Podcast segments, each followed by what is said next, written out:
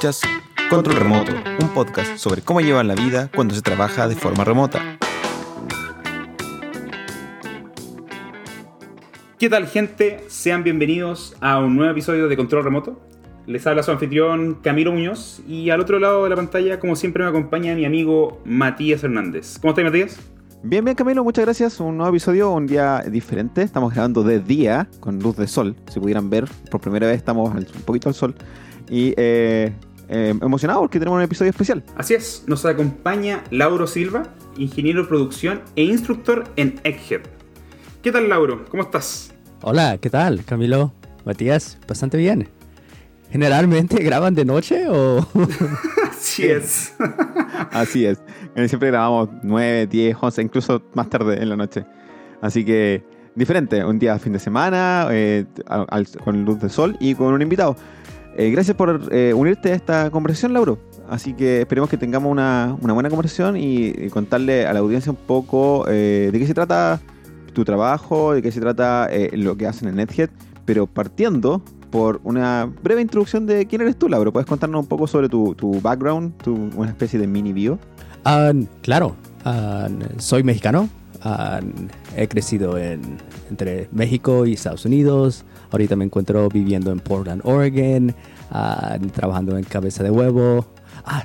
cada vez que hablo en español, digo cabeza de huevo en vez de decir Egghead. Lo trabajo en Egghead. qué chistoso.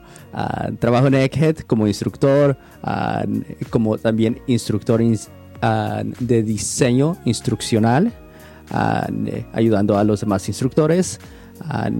He trabajado en la industria de tecnología, o sea, toda mi vida, unos, unos 6, 8 años desde que empecé. sí, bastante bastante corta la, introducción, pero... no, pero súper bien, súper bien. Bueno, ¿podrías contarnos algo un poco más de cabeza de huevo o Egghead, realmente? ¿Qué, qué, como ¿De qué se trata Egghead? Egghead es una plataforma de educación. Ah, empezó haciendo... Empezó por John Lindquist, que empezó a crear Screencast. Ah, pero los Screencast los empezó a hacer de una manera muy distinta a lo que los demás hacían. Ah, con el fin de que fueran puntuales, que, fuera, que fueran muy eficientes en lo que enseñaban y que fueran cortos. Ah, y de ahí empezó la compañía con John y con Joe. Empezaron la compañía hace unos 5, 5, no, un poco más, de como 7 años.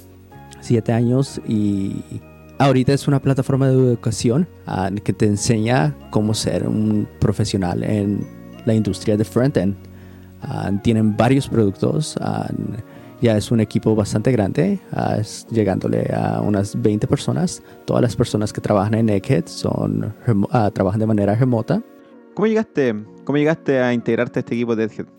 siendo un estudiante. empecé a estudiar en, en Egghead como un simple estudiante y empezar a participar en la comunidad. una vez que ya estaba yo participando en, la comunidad, me invitaron a ser un Learner Advocate, lo cual el concepto de Learner Advocate viene de esta idea de aprender en público. Ustedes seguro lo han visto en la comunidad, pero aprender en público básicamente quiere decir o sea, compartir, o sea, lo que tú estás aprendiendo en ese momento. Si tú estás aprendiendo de frontend, a escribir un blog, a empezar a crear contenido, empezar a compartir, eh, es eso lo que, lo que tú estás aprendiendo. no importa si estás empezando, si ya eres mid o ya eres un poco más senior, compartir tu proceso. estaba yo haciendo eso ya desde mucho antes, aprendiendo en Egghead y aprendiendo en público. Y así es como me invitaron a ser uno de los Learner Advocates. Estuve haciendo eso um, por un tiempo hasta que después me invitaron a ser parte del equipo. De hecho, tú comentabas sobre de que trabaja en el área del diseño instruccional, que esto sería como cómo generar finalmente el contenido o la estructura de, cómo se va a enseñar algo, ¿verdad? Exactamente, sí. Diseño instruccional básicamente es crear un currículum. Uh, y puede ser un currículum para, una, para un solo screencast, a, un, un, curso o un producto que, como Epic React, que apenas fue algo que se lanzó, a un producto de, o sea, una serie de workshops con una plataforma personalizada ah, y que es bastante grande. O sea, dirías que es un poco epic. Ah, pero sí, ese es el proceso de diseño instruccional, ah, poder diseñar la parte educativa. Participando en la comunidad eh, y, participando como instructor, algo en lo que ustedes, están súper eh, a bordo es este concepto de Understanding by Design, que para, para aplicarlo dentro del diseño instruccional para estos cursos remotos, que al final es una seguidilla de problemáticas que tienen que, tienen que resolver, que es eh, conseguir finalmente que la persona aprenda de manera remota a través de videos cortos diseñados por instructores que naturalmente son personas que trabajan eh, al día a día en el área, pero no son profesores. Entonces hay, hay barreras que romper. ¿Cómo EdHead ayuda a que estas barreras se vayan rompiendo? ¿Cómo ayuda al instructor a, realmente entregar conocimiento y, al, learner, a, la persona que aprende, a realmente aprender de manera remota? Excelente pregunta. como tú mencionas, es este proceso de que los instructores con los cuales nosotros trabajamos son expertos en lo que sea su área, ¿no? Front-end, back-end, tecnologías, lenguajes, ah, en lo que tú quieras. Ellos son los expertos, pero no son expertos ah, en el aspecto de diseño instruccional. No son, no vienen ya con un entrenamiento ah, de ser profesores. y esa es parte de nuestro trabajo, o sea, darles las herramientas para que puedan enseñar de manera eficiente. Y una de esas herramientas es diseño, understanding by design. Y empieza desde el sentido de que antes de que tú diseñes, ah, antes de que tú grabes un screencast, es bien importante pensar qué es el resultado final que esperas que el estudiante obtenga. Y desde el resultado final empiezas a diseñar. y es un tema bastante, bastante grande, bastante complejo. que cabeza de huevo hasta... Sigo diciendo cabeza de huevo que Egghead ha estado diseñando ah, ya por un par de años, de dos, tres años hacia atrás, y es algo que ha cultivado dentro del equipo en todo el, sí, en todo el equipo, sin importar que sean ah, que su trabajo funcional sea diseño instruccional. Un poco de más contexto desde esta parte de ah, cómo hacer la educación eficiente. no solamente significa crear screencasts cortos, sino también cómo generas resultados reales para los estudiantes. Ustedes saben, educación en línea, no, no sé cuánto es el porcentaje, pero creo que en los, en los demás cursos el porcentaje de que tú pasas por un curso, tú lo acabas, es muy bajo. el porcentaje de, sí, el completion rate. Sí, en realidad los cursos, los cursos online, estas colecciones de video una tras otra, ah, personalmente me he inscrito en varios, terminado ninguno. Eh, es que eh, al menos para mí es difícil seguir el paso de los eh, videos tipo Coursera, que son, por cierto, muy buenos. Pero es, es complejo seguir como el paso de una clase, una lecture completa. Y es por eso lo que yo consumí harto Edgehead, porque son videos cortos Incluso ingresando en un curso era, era posible saltarme algunos videos, que, bueno, la ansiedad me gana, saltarme algunos videos y eh, ir al grano, ir al, al, video o las dos o tres lecciones que necesito para lo que estoy resolviendo. Y eso era muy facilitador porque son tres minutos, cinco minutos, cuando mucho. Creo que el video más largo que, vi, que vi fue uno de John Lanquist. Eh, que, bueno, sobre, el proceso que estábamos haciendo, eh, viendo el video, ese, siguiendo las notas del curso que está por salir. Eh, y fueron seis minutos, el más largo. Tampoco es tanto tiempo, son seis minutos de tu vida, no es nada. Pero regresamos a ese concepto. ¿Cuánta información eh, está incluida en esos seis minutos? O sea, la información que está incluida en esos seis minutos está increíblemente compactada. O sea, que si tú solamente lo ves, sí, lo estás viendo, o sea, y, pero ahora pasar y escribir el código hacer el ejercicio con el instructor. O sea, es muchísimo contenido. Entonces se regresa a esa filosofía de, de, de, de crear educación eficiente. ese es un concepto súper interesante que tiene que ver también como con el, la educación en línea o la educación remota, que, también es, es, como una evolución un, distinta a la lección normal de, no sé, eh, en una sala de clases uno tiene una interacción con el, con el profesor, ¿verdad? Pero en este caso, en, la, educación remota, eh, es, es, un proceso más asíncrono. ¿Cómo, cómo ven esa, esa, esa um, distinción o la, la, distinta forma en que se entrega la información a los mismos estudiantes? Claro, ah, nosotros lo vemos de la siguiente forma, de que tú puedes venir a, a con dos propósitos. El propósito ah, inicial es que tú tienes un problema en el trabajo, tú estás tratando de resolver algo muy específico y tú vas y lo buscas en Egghead ah, y ves, o sea, esa, ese screencast específico, ah, esa, esa lección que te ayuda a resolver tu problema. la segunda parte es que tú puedes tomar un paso hacia atrás, hacer zoom out y ver todo un curso completo. cuando ves el curso completo, o sea, te da, claro, cuando tú estás viendo el curso completo no es necesariamente porque quieres resolver un problema específico, pero porque quieres mejorar tus habilidades, quieres aprender algo nuevo en una tecnología, en un framework, en lo que tú quieras. entonces, todo parte de también del estudiante, que es lo que, que es el propósito ¿Cuál es su propósito cuando viene a aprender? Algo que, le escuché a Kent, Kent C. Dots, que es el, creador de Epic React. Epic React, curso, curso gigantesco que se creó junto con el equipo de Edhead, que le preguntaron, le han preguntado en hartos podcasts, eh, es este aspecto similar a lo que preguntaba Camilo. ¿Cómo resuelve el problema del feedback? Eh, cuando uno aprende es necesario tener feedback en ambos sentidos, tanto desde el instructor hacia el estudiante como del estudiante hacia el instructor. Cómo el instructor sabe, eh, cómo resuelves esas preguntas que vienen siempre al, camino, cómo te comunicas con los estudiantes. Que eso es algo que los cursos remotos, y sobre todo hoy día en pandemia, donde mucha gente está estudiando remoto, desde niños hasta adultos, eh, tiene este gap. ¿Cómo me comunico? ¿Cómo hago esa pregunta que, que el video no fue capaz de resolver? ¿Cómo es que está trabajando para, llenar ese espacio? Ah, hay dos aspectos, ¿no? El feedback que el instructor recibe de los estudiantes y el feedback que el instructor le da a los estudiantes. Ah, en el primer tipo de feedback, ah, algo que se hizo bastante bien para Epic React fue que se creó workshops y los workshops en cada módulo en, hubo un día de cuatro, un día de cinco horas y en esas cinco horas hubo unos, ponle ocho o nueve diferentes módulos ah, y en cada módulo, después de que acababas el módulo con el, ah, con el instructor, pasabas y le dabas feedback.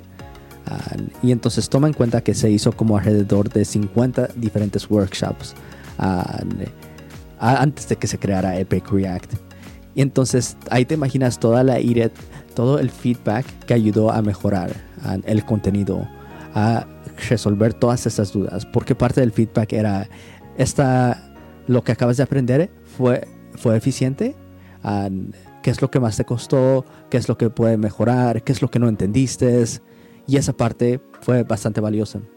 Del lado del el feedback del instructor hacia el estudiante, en específico Epic React se creó en que tú primero vas y te dan un challenge, te dan, te dan este aspecto de que primero ve, intenta resolver este problema muy específico y si no lo puedes resolver, regresas y ves cómo se solucionó. O sea, en este caso, Kent te enseña la solución.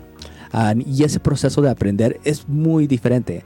Em, es el es contrario al, proceso de venir y ver un curso estilo Netflix donde lo ves y consumes, no sé, un curso de JavaScript en 2X, estar trabajando este, este aspecto de, workshop. y eso fue algo que se diseñó de, manera explícita para que fuera eficiente la experiencia de aprendizaje para el estudiante. Oh, hablando de diseñar experiencias ah, educativas que sean eficientes, algo que hemos estado trabajando en Egghead es Adventure Clubs. Ah, nosotros decimos Adventure Clubs. Matías, tú, tú, tú, ya has formado parte de eso. ¿Cuál fue tu experiencia formando parte de tu primer Adventure Club? Interesante. No, no, había participado nunca en algo similar, básicamente lo que para, mí, y a Lauro lo puede comentar desde el punto de vista de la organización, para mí es simplemente eh, agruparse, eh, eh, agruparse en un grupo, valga la redundancia, agruparse en un grupo de personas que tienen un interés común, en este caso de aprender un, un, curso. Era, era, seguir un curso en conjunto, discutirlo en conjunto y tomar notas en conjunto.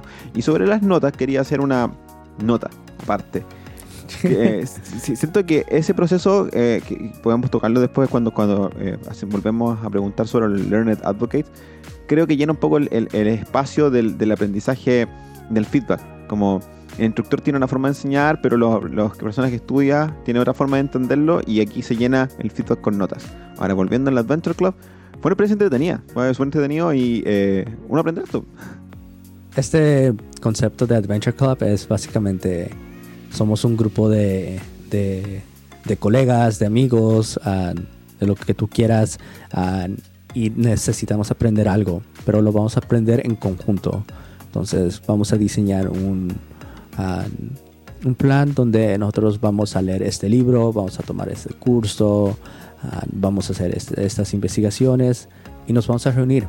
Puede ser una vez a la semana, puede ser muy flexible, pero en este caso ha sido una, reunir, reunirse una vez a la semana, a tener una discusión de, de, lo que, cómo ha sido tu proceso de, de, lo que estás aprendiendo, qué es lo que más te ha costado y discutirlo en grupo y luego ir y por tu parte tú vas y aprendes y regresas la otra semana y vuelves a hacer lo mismo, ¿no?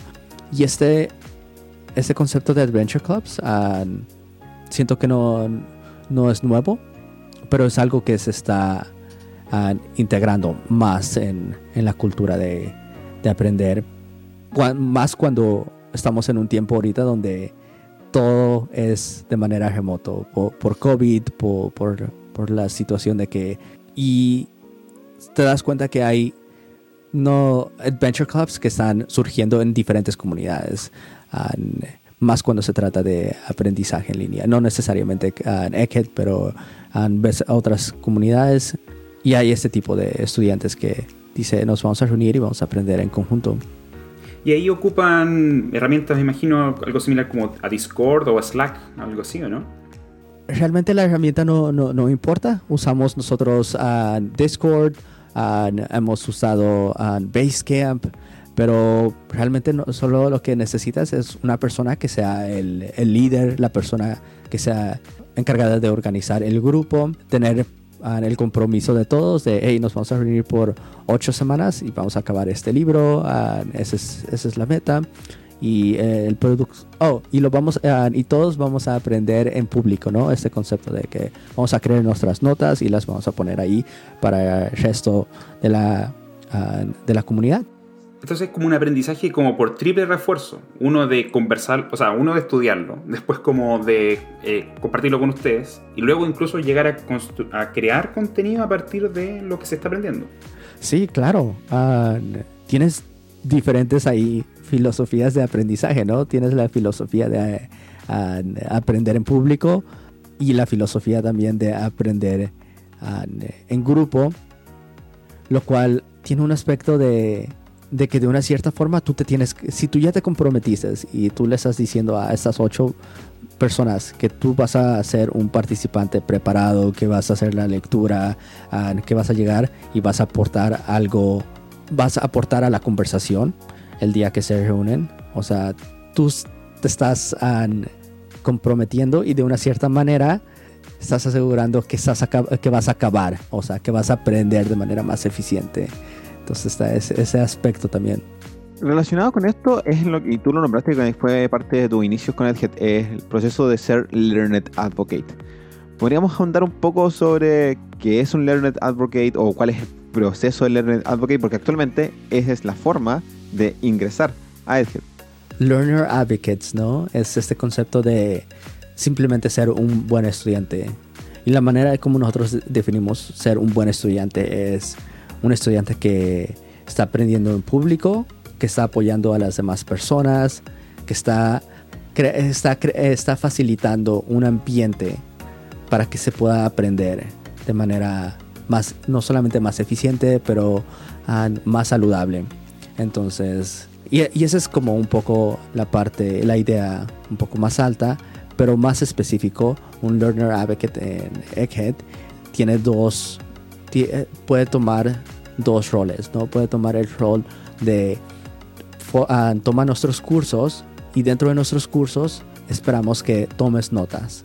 Y una vez que tomes notas, Ah, queremos que las publiques. Tenemos un repositorio de, de, muchísimos cursos donde tenemos notas de learner advocates, de estudiantes que han tomado el curso y que han tomado esas notas. Y esas notas sirven para reforzar a los demás estudiantes que vienen, que toman el curso ah, y que necesitan pues un refuerzo adicional para su aprendizaje. Entonces, esa es como una primera tarea, ¿no? Nosotros en Egghead te pagamos por tomar notas, por tomar el curso y por tomar notas. Y lo cual yo no conozco otra plataforma que te pague por aprender en su plataforma. Porque esa es la idea esencialmente. O sea, tú, ya estás aprendiendo y nosotros te vamos a, a, pagar porque sigas aprendiendo y sigas ah, compartiendo lo que tú estás aprendiendo. Y la segunda parte es participar en workshops. Nosotros queremos que cuando tú participes en workshops, que seas un buen estudiante, que facilites la, el ambiente para hacer buenas preguntas, para que, pues, no sé si les ha pasado ah, en un workshop, en una clase, donde el instructor dice, y ahora, ¿tienen preguntas? Mm. en silencio. Nadie, Nadie hace ninguna pregunta. Y, silencio. Ajá, exactamente. Completamente silencio. Nosotros queremos uh, mejorar esa experiencia para estudiantes que están tomando el workshop, teniendo learner advocates dentro, que no tienen miedo de hacer preguntas, no, no tontas, pero preguntas que otros tienen miedo de hacer, de hacer ese tipo de preguntas, ¿no? Lo cual ayuda incluso a que fluya más el tema que se está conversando. Exacto. Y también poder dar feedback al instructor. es muy difícil que si se toma un workshop, que los instructores reciban feedback, feedback bueno de los participantes que, que tomaron el workshop, entonces un learner advocate también. Parte de las expectativas es que de feedback de su experiencia. Y no necesariamente tiene que ser un, un senior developer que sea un learner advocate. lo puede ser, pero también puede, puede estar en cualquier parte de, de tu carrera, ¿no? Estás iniciando, estás, estás encontrando tu primer trabajo, lo, lo que tú quieras. Al final de cuentas, cualquiera puede ser un learner advocate mientras esté aprendiendo, uh, mientras no pares de aprender. Y, y, eso, esas etapas que tiene que cumplir un, un, una persona, pasar por learner advocate para llegar eventualmente a convertirse en instructor, es como que Egghead selecciona a personas y dice, ya, tú podrías ser un gran learner advocate, o, es como yo postulo a Egghead y bueno, ya, eh, si quieres ser parte de los instructores, tienes que pasar por estas etapas. Todo empieza desde, desde que estás formando parte de la comunidad de Egghead. Uh, nosotros seleccionamos learner advocates a partir de personas que ya están haciendo el trabajo, o sea, ya están aprendiendo en ECHED, están compartiendo su conocimiento, están creando notas, eh, están ayudando a otros estudiantes. O sea, vemos ese tipo de comportamiento y les hacemos la invitación a que vengan a ser Learner Advocates. Una vez que pasan a ser Learner Advocates, pueden estar ahí un tiempo indefinido, pero dependiendo de la experiencia y de sus objetivos, les podemos hacer llegar también la invitación de ser instructores. Ahorita esa es la única forma de cómo tú llegas a ser un instructor en cabeza de huevo. Tienes que ser uh, un learner advocate. Otra vez dije que cabeza de huevo. tienes que ser un learner advocate. Uh, antes de eso ya tienes que estar participando en la comunidad. Todo regresa a que eh, se trata de, de una comunidad, una comunidad de estudiantes que están comprometidos a aprender a, construir un, ambiente que facilite el aprendizaje para las demás personas. Y eso es en todas las etapas, desde la, desde la etapa desde cuando tú participas en la comunidad, hasta cuando eres un learner advocate, hasta cuando eres un instructor. Ahí sí, de verdad, estás facilitando el aprendizaje de una manera más ah, directa. Y, y, ahora llevando Egghead a, al, a- a- al gran evento de este año que ha sido la pandemia, ¿ha- ¿han visto algo que haya modificado el cómo trabajaban ustedes antes de la pandemia a cómo se están haciendo las cosas ahora, las clases, el formato? ¿Algo ha cambiado después de esto? Ah, internamente, ah, o sea, como equipo, ha sido, siempre ha sido una compañía totalmente remota. Entonces, en eso no, no cambió nada. O sea, como equipo, no las vivimos en Zoom, ah, en Basecamp, en Slack. ah, se ha aprendido a construir una cultura remota bastante saludable y bastante eficiente. Del lado de educación, no estoy seguro si algo ha cambiado. O sea, seguimos teniendo estudiantes que, que toman cursos en línea y que, que aprenden en internet. A ver, yo quiero volver un poco más atrás, eh, que lo mencionaste de que Learned Advocate es el camino después para ser instructor, pero ¿qué requiere alguien? Eh, ¿Qué requiere un profesional para transformarse en un instructor? ¿Cuál es el camino? Porque hay un sitio web, para los que no saben, que está en inglés por ahora, eh, supongo que eso variará con el tiempo, que se llama howtoedhead.io, howtoedhead.io, que básicamente sale todo el proceso que lleva a cabo un instructor para hacer, digamos, el proceso técnico para poder hacer videos. Pero, ¿cuál es la, cuál es el- el- la barrera de entrada o la puerta de entrada para que esta persona que ya pasó por las etapas previas de, de- de tomar algunos cursos, participar en la comunidad, ser algo que se convierta en un instructor? Solamente la- la las ganas de serlo y, decir, eh, decir eh, no sé, yo ya soy Learner Advocacy Lauro, ¿sabes que me gustaría ser instructor? ¿Puedo postular? Hay un proceso así. ¿Y qué es lo que se le pide al instructor? Hay dos formas. ah, te postulas de una cierta forma, ah, mandas tu aplicación y de ahí nosotros tenemos un proceso de selección.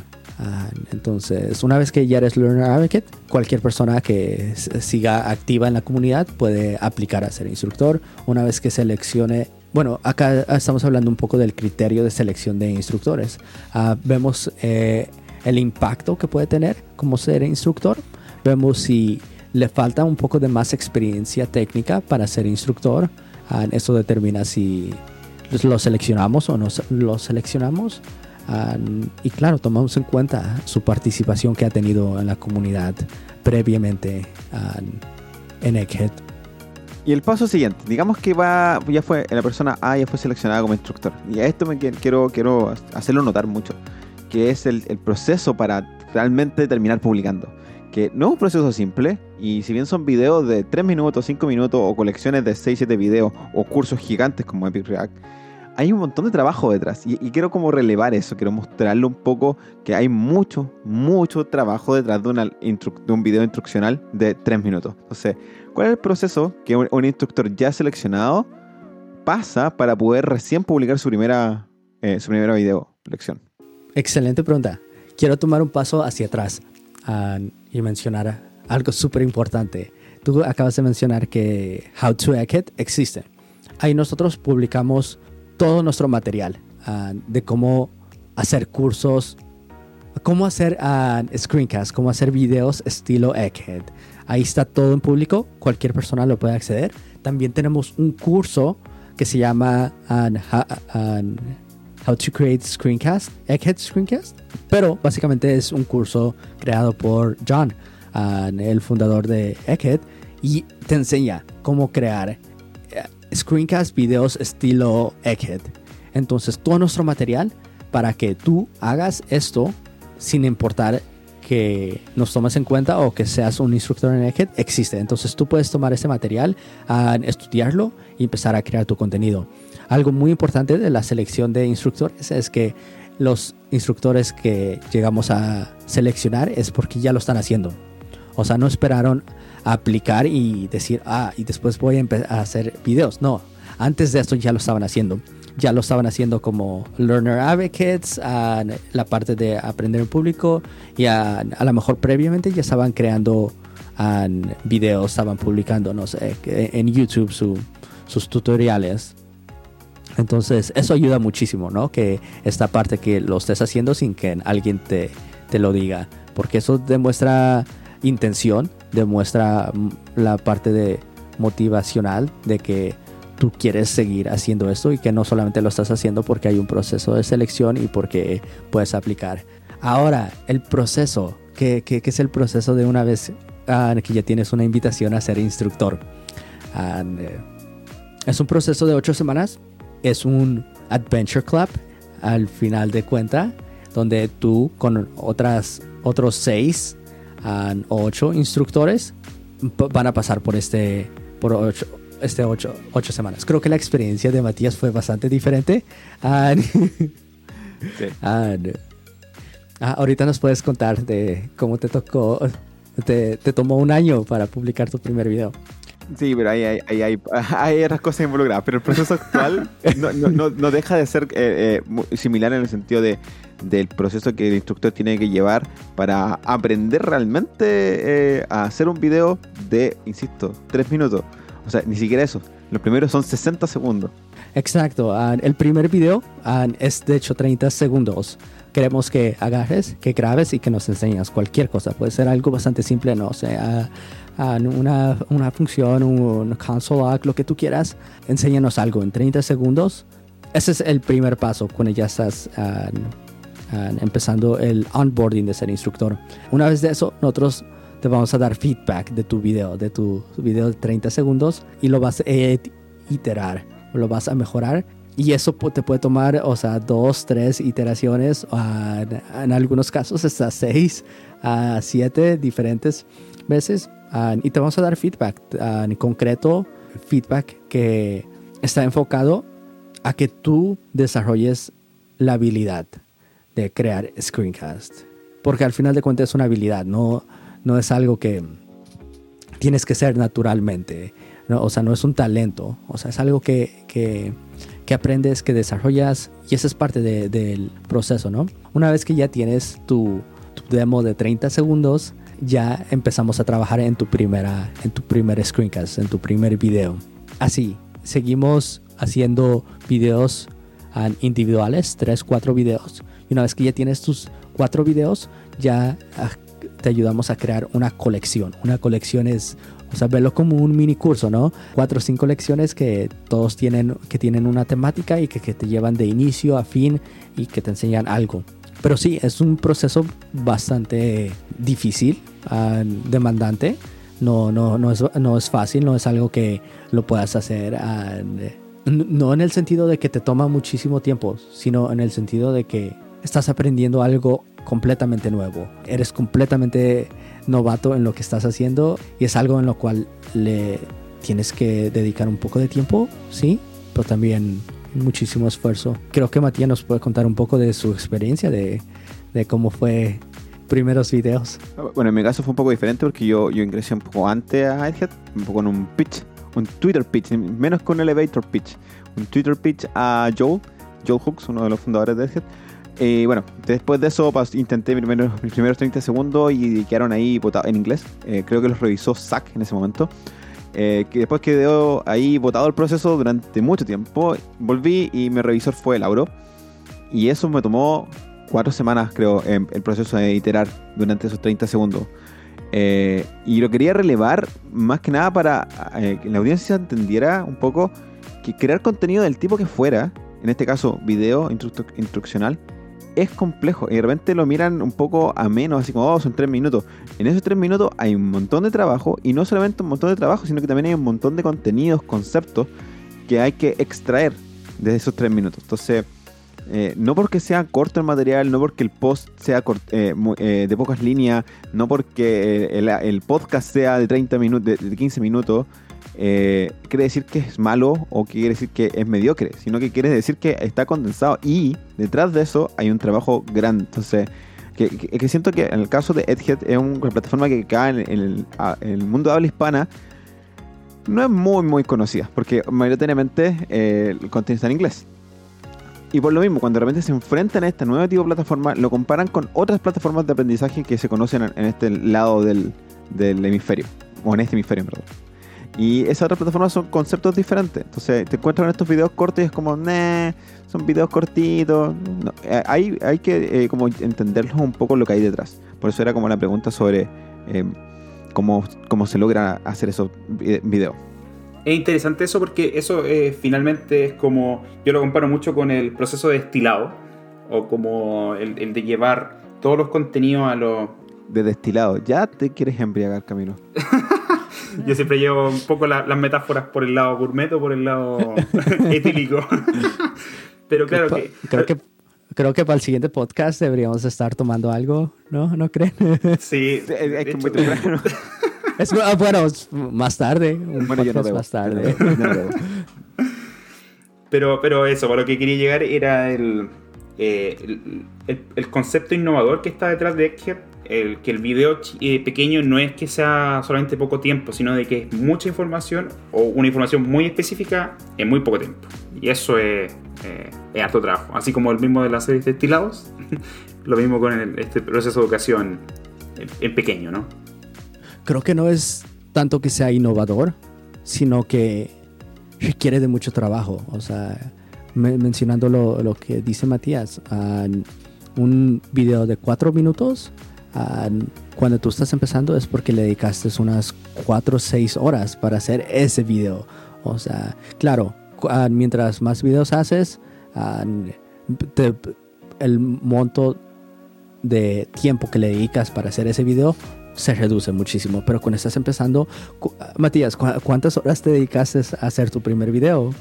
Pero mi- no, no- no- no me recuerdo muy bien, pero mi último video, que viene siendo como el 20 algo actualmente, llevo una semana pensándolo, más el tiempo que me demoré ayer en grabarlo, que me demoré como media hora porque lo grabé dos veces y todavía me falta agregarle la voz. Entonces ya, ya vamos harta ahora.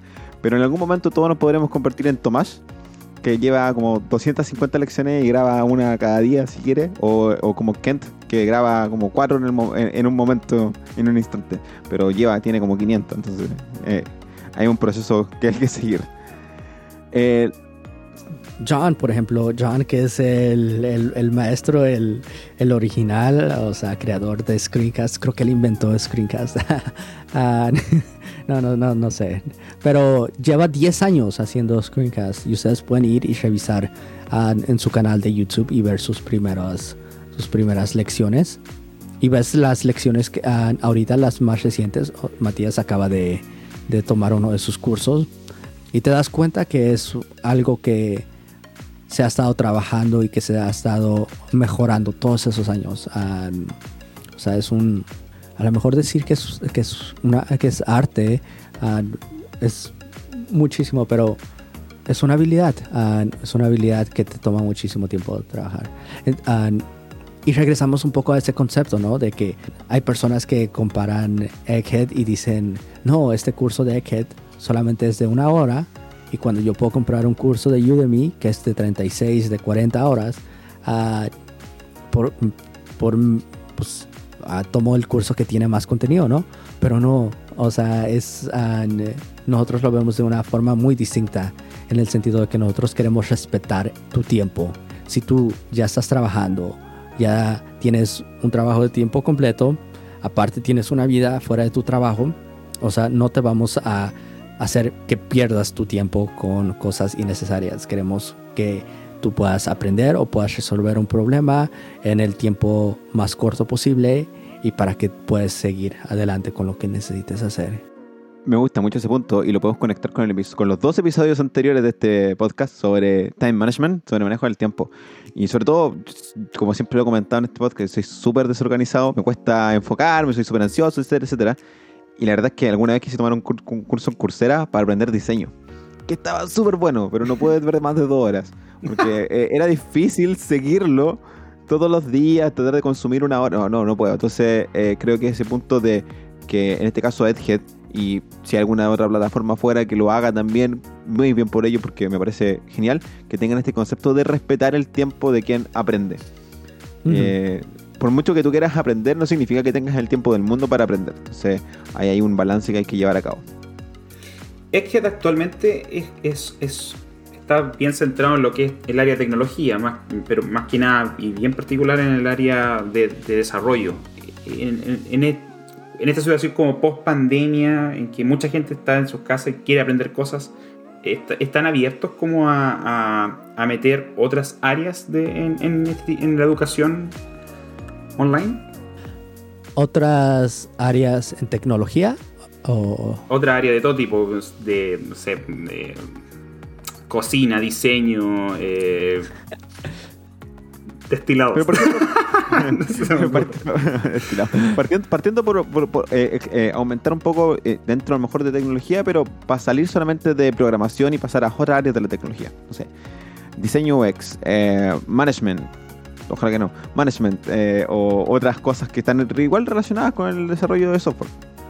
No estoy seguro cuáles son los planes concretamente a nivel, o sea, como empresa de expandirse a otras áreas que no sean de tecnología, pero lo que sí estamos haciendo es expandiéndonos en otras áreas que son dentro de tecnología.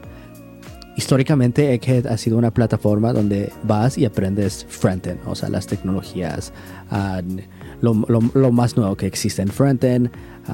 y los últimos años Egghead se ha expandido a también a tomar en cuenta backend, lo que tú quieras, ¿no? no solamente frontend.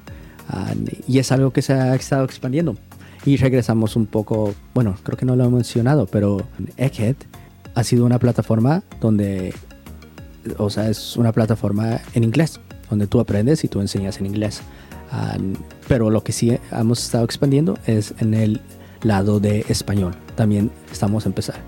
Matías, fuiste el primer instructor, ¿no? En, en español. Sí. Matías fue el primer instructor. Ah, ya tenemos otro par de instructores. Ya estamos empezando a, a crear una estrategia de contenido en español ah, más concreta. Entonces, en ese lado de idioma, sí, la uh, se está expandiendo y, está, está abarcando ese aspecto. Genial, genial que, una nueva plataforma de aprendizaje llegue a, este lado, que, lamentablemente eh, tiene alguna em, falta de conocimiento en inglés, a pesar de que, en el área de trabajo de nosotros debiese ser parte, el pan de cada día, pero aún así hay, muchos que todavía o no se atreven a hablarlo. Por cierto, pueden unirse a la comunidad remota y, unirse al canal de voz Practicando English, donde podemos practicar inglés. Y algunos solamente tienen miedo de utilizarlo, a lo mejor saben hacerlo, pero se asustan de hablarlo. Y, hay que atreverse, si al final en inglés es necesario, pero tener una plataforma de aprender en español eh, es muy, siempre muy bueno. Es más fácil aprender en tu idioma nativo o natural que, en un segundo o tercer idioma. Eh, creo que ya vamos cerrando. Eh, para finalizar, ¿tienes alguna reflexión, Lauro, acerca de cómo ver la educación post pandemia? Es una buena pregunta. Ah, creo que cabe mencionar que hace un par de años, unos ponle cuatro o cinco años, uno de mis proyectos más grandes en ese momento fue que intenté construir una empresa de educación. Entonces mi interés en, en educación ha sido desde, ya tiene muchísimo tiempo, un par de años, y en ese momento traté de construir una plataforma de educación. Y fracasó, o sea, fue, fracasó. Ah, después de un año, ah, la operamos, tuvimos un par de cursos que publicamos. De hecho, pues si puede, la, tengo que buscar en, Wayback Machine, pero la landing page, eso sí estaba genial. Ah, pero no teníamos muchísimos estudiantes. no teníamos muchísimos estudiantes. a mí me faltaba muchísima experiencia de lado experiencia técnica como experiencia instruccional. Y pasó, pasó ese proyecto, trabajé para otras compañías también de educación. Ahorita estoy trabajando en Egghead y ahorita todo mi trabajo es alrededor de, de cómo crear esas experiencias eficientes, crear experiencias que mejoran la educación en línea. Y la forma en cual yo veo el futuro de educación en línea es que más personas se van a unir, ah, más personas van a estar aprendiendo. Y la única forma de cómo tú aprendes es en comunidad. O sea, yo, yo aprendí o sea, con amigos, con otras personas que forman parte de la comunidad. Ah, y va a ser ahora de manera remota. O sea, no vamos a ir hacia atrás. Se va a hacer aún más remota. Todo, todas nuestras interacciones, todo nuestro trabajo ya es casi remoto para la mayoría de las personas bueno, para un gran porcentaje de las mayorías de las personas. Y creo que se va, se va a centrar en eso, ¿no? De aprender en comunidad. Ese es como al esquema hacia dónde va, del lado de educación. Y si tú como estudiante, creo que la mejor forma de cómo puedes asegurar que te vaya bien en lo que tú estés aprendiendo es que tengas una comunidad, una comunidad que, que te pueda apoyar y que tú puedas apoyar y que puedas contribuir a esa comunidad. Ah, y no necesariamente tiene que ser Egghead, puede ser cualquier otra comunidad, una, ah, eh, puede ser una que tú creas o una en la cual tú formas. Ustedes como profesionales con un trabajo de tiempo completo, ¿cómo ven el lado de educación? Me imagino que ustedes forman parte de la cultura de no, no parar de aprender, de siempre estar aprendiendo. Así es. Sí, eh, bueno, yo desde que empecé mi carrera de, manera, mm, eh, eh, como yo soy diseñador UI UX y mis primeros pasos fue a través de internet, empezar a ver otros diseñadores, aprender nuevas herramientas, todo eso y todo siempre online. Y, y claro, creo que esto de la pandemia ha dado un pie para hacer más normal este proceso de, educación, cómo, cómo se, se, cortan las, barreras y lo, fácil que ahora es aprender cualquier cosa eh, a través del computador. No sé, en tu caso, Matías. Bueno, eh, bueno el, Infinite Learner, eh, recuerdo que lo leí el concepto de, en algún libro. Voy a, tratar de acordarme si me acuerdo, si me acuerdo lo voy a poner en los show notes, como siempre intento o digo que lo hago, no sé si siempre lo hago. y creo que es parte esencial. En nuestra área particular es esencial. O sea, alguien que diga que ya lo aprendió todo porque obtuvo un certificado o un título está errado y probablemente eh, olvidado por, la, por, el mundo tecnológico en, menos de dos meses. Eh, en el resto de los, del universo eh, creo que todos deben seguir aprendiendo. Y, es un concepto que no necesariamente implica que la gente tenga que consumir contenido para aprender. Uno aprende simplemente del conversar, del hacer comunidad, del, discutir cosas. Y, lo que hay que tener abiertos son ojos, oídos y mente para darse cuenta que estás aprendiendo constantemente. El aprendizaje no se lleva a cabo solamente por sentarse en una silla, en tu pupitre, mirándole la espalda y la nuca a tu compañero, colegio, sino que se da en el hacer y en la vida real. Hoy creo que hoy día con la experiencia de la pandemia, todos los que somos padres nos hemos dado cuenta de que los colegios, la educación formal tiene algunas varias complicaciones y errores y que finalmente yo puedo enseñarle a mi hijo con simplemente salir al patio, ir mostrándole cosas, etcétera. Y en el mundo profesional, eh, creo que también la pandemia nos ha mostrado que podemos seguir aprendiendo y lo necesitamos. Que para eso hay un sinfín de plataformas, pueden elegir la que gusten, la que se sientan cómodos, pero como dijo Lauro, creo que toda plataforma tiene que ir asociada a una comunidad, porque realmente el aprendizaje se va a llevar se va a, llevar a cabo si compartes si haces aprendizaje en público, si conversas, si discutes. Si lo haces solo aislado en el rincón de tu habitación, probablemente vas a aprender igual, pero no va a ser tan efectivo. Genial, ese es un excelente punto. Me queda una pregunta más. Eh, hablamos harto de la comunidad de Egghead. Eh, eh, ¿se puede, alguien unirse a la comunidad de? ¿Cómo se une al Discord de Egghead? ¿Es posible? Ah, forma parte de los eventos de Egghead. Primero ah, empieza a aprender en, en Egghead, en la plataforma trata de ayudar a los más estudiantes que estén teniendo dudas.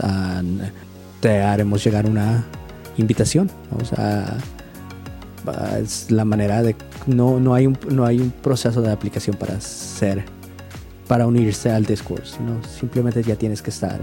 Uh, Discord está abierto para instructores y para learner advocates. Entonces, para tener la invitación, tienes que ser un learner advocate, pero como acabo de mencionar, para ser un learner advocate tienes que ya estar participando en la comunidad. Hemos llegado así al final de eh, este episodio. Eh, no olvides suscribirte a tu aplicación favorita y así no perderte ningún episodio. Tus comentarios, preguntas y críticas son siempre bienvenidas y útiles. Sigamos la conversación en nuestras redes sociales. Nos pueden encontrar en Instagram como arroba controlremoto-podcast y en Twitter como arroba controlremoto7. Además nos puedes contactar directamente en nuestras redes sociales. A Matías lo puede encontrar arroba matíasfha en Twitter, Instagram y GitHub. A Lauro lo puedes encontrar en como laurosilva.com. Ah, es mi blog personal y en Twitter me puedes encontrar como Lauro Silva ah, igual com. Y a mí me pueden encontrar en Instagram y Twitter como arroba el Camilo Soy. Además, no olviden unirse a nuestra comunidad. Nos pueden encontrar en controlremoto.io slash, slash comunidad. slash comunidad. Únanse al, al, al Discord y sigamos la conversación por allá también. Que tengan una excelente semana y los esperamos en el siguiente episodio. Chao, chao. No olvides suscribirte en tu aplicación de podcast favorita o dejar un review si te gustó el show. Nos escuchamos la próxima semana. Chau, chau. Este, no importa, este lo editas tú. Siempre-